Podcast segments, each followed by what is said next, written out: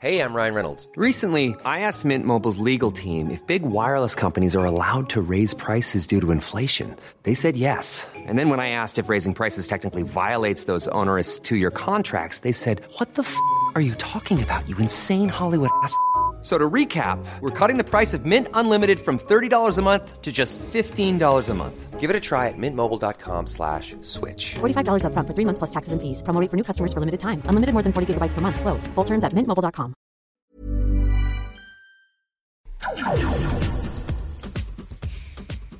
Y saludamos en la línea telefónica a la secretaria de Inclusión y Bienestar Social de la Ciudad de México, Almudena Osejo. ¿Cómo se encuentra, secretaria? Muy buenas noches. Bien, muy buenas noches. Muchas gracias. Muchos saludos. Gracias por conversar con nosotros en Noticiero Capitalino. Esta noche es un tema muy importante. Se trata de estas brigadas, estos grupos de ayuda para los adultos mayores eh, que se encuentran en la mayoría en solitario, eh, con miedo, este, no salen por obvias eh, circunstancias y, cosas actuales de estamos hablando de una pandemia que afecta a los adultos mayores. ¿Y cómo están operando también por otra parte los comedores? Si le parece, hablemos primero de estas brigadas de ayuda. Sí, con mucho gusto. Mira, en el Instituto de Envejecimiento Digno, que forma parte de la Secretaría, eh, tenemos un, grupo de personas, de trabajadoras que están constantemente atendiendo a este, pues es, un, es una acción emergente para atender a las personas mayores que no tienen una red de apoyo ni social o familiar. ¿Qué quiere decir esto? En la Ciudad de México tenemos eh, aproximadamente los últimos eh, números eh, proporcionados por el CONAPO, que todavía era una proyección porque todavía no había sucedido el censo, en el 2020 son aproximadamente 750 mil personas mayores de 68 años.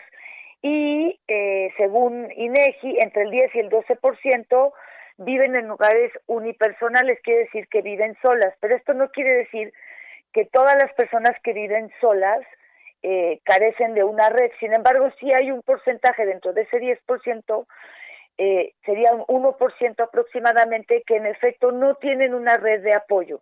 Precisamente ese grupo de personas mayores de 68 años que no tienen este tipo de red de apoyo son a las que va dirigida estas acciones.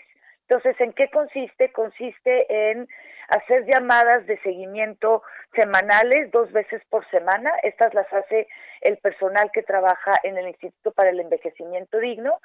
Y eh, en un principio, en las primeras semanas, era para confirmar si estaban solas, si tenían alguien que les apoyara o no pero ya desde hace eh, un par de semanas ya son llamadas de seguimiento, las menores son ya para ubicar a personas eh, que no tengan red social, ya terminamos esa, esa, esa parte de la ubicación de personas, pero ahora es cómo están, cómo se sienten, un espacio para conversar, si es que necesitan conversar, preguntarles sobre su salud, si todo está en orden y si necesitan algo.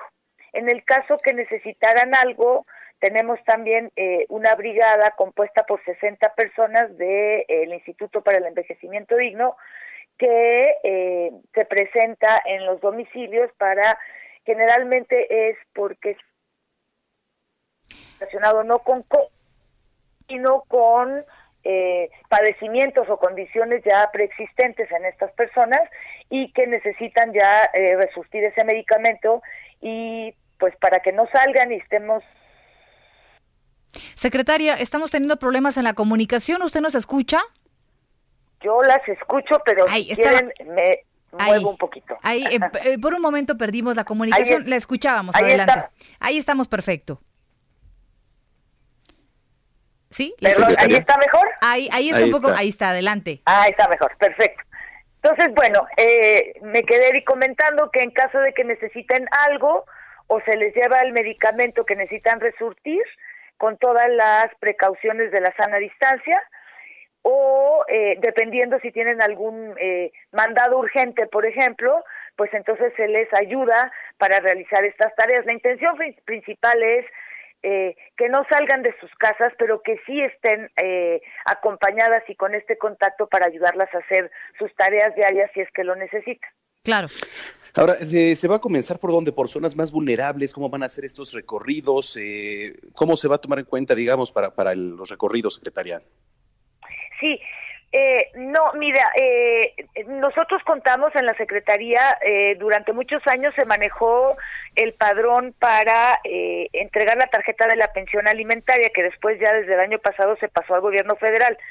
Pero eso ha permitido tener no solo un padrón eh, numérico, digamos, y con, y con la identificación de los beneficiarios, sino también es como un directorio que permite al personal de la Secretaría, trabajan 1.200 mujeres profesionistas de la atención a la persona mayor, pero trabajan eh, de siempre en la atención a la persona mayor, es decir, están en contacto con ellos, conocen, son personas que en el barrio o en la colonia son una referencia en la atención a estas personas mayores.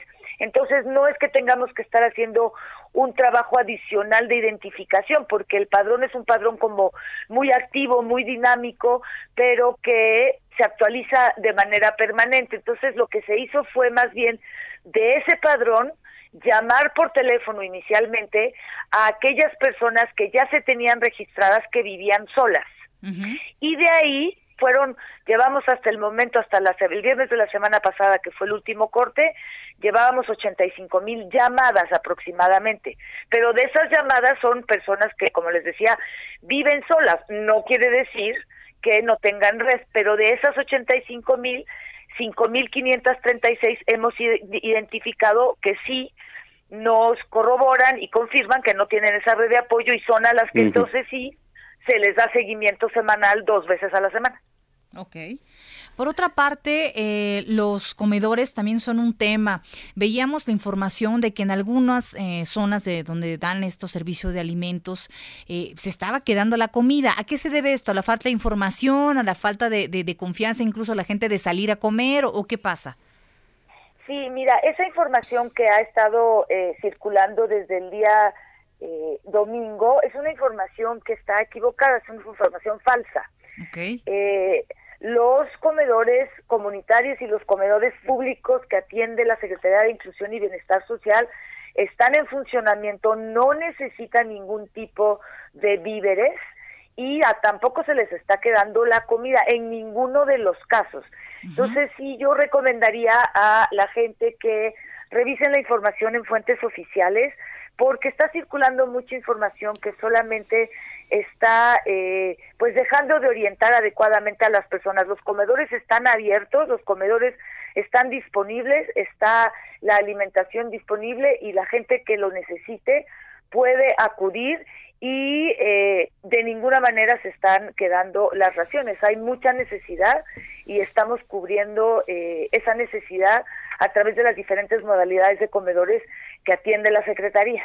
Muy bien, le agradecemos muchísimo la comunicación, secretaria, y si nos permite, estamos en comunicación constante con usted. Claro que sí, con mucho gusto, a sus órdenes y buenas noches. Gracias y muy buenas, noches. 9 con 26.